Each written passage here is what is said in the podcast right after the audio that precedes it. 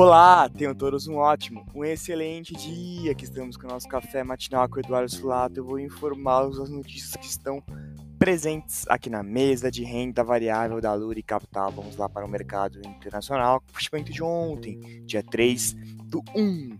S&P 500 fechou em queda de 0,62%, DXY fechou em alta de 1,15% e o Tesouro Americano para dois anos fechou em queda de 0,75%. Em Nova York, os investidores entram em cautela devido ao risco de que a economia norte-americana possa não conseguir escapar de um ambiente recessivo em 2023, além também do pessimismo em relação ao aperto monetário promovido pelo Fed.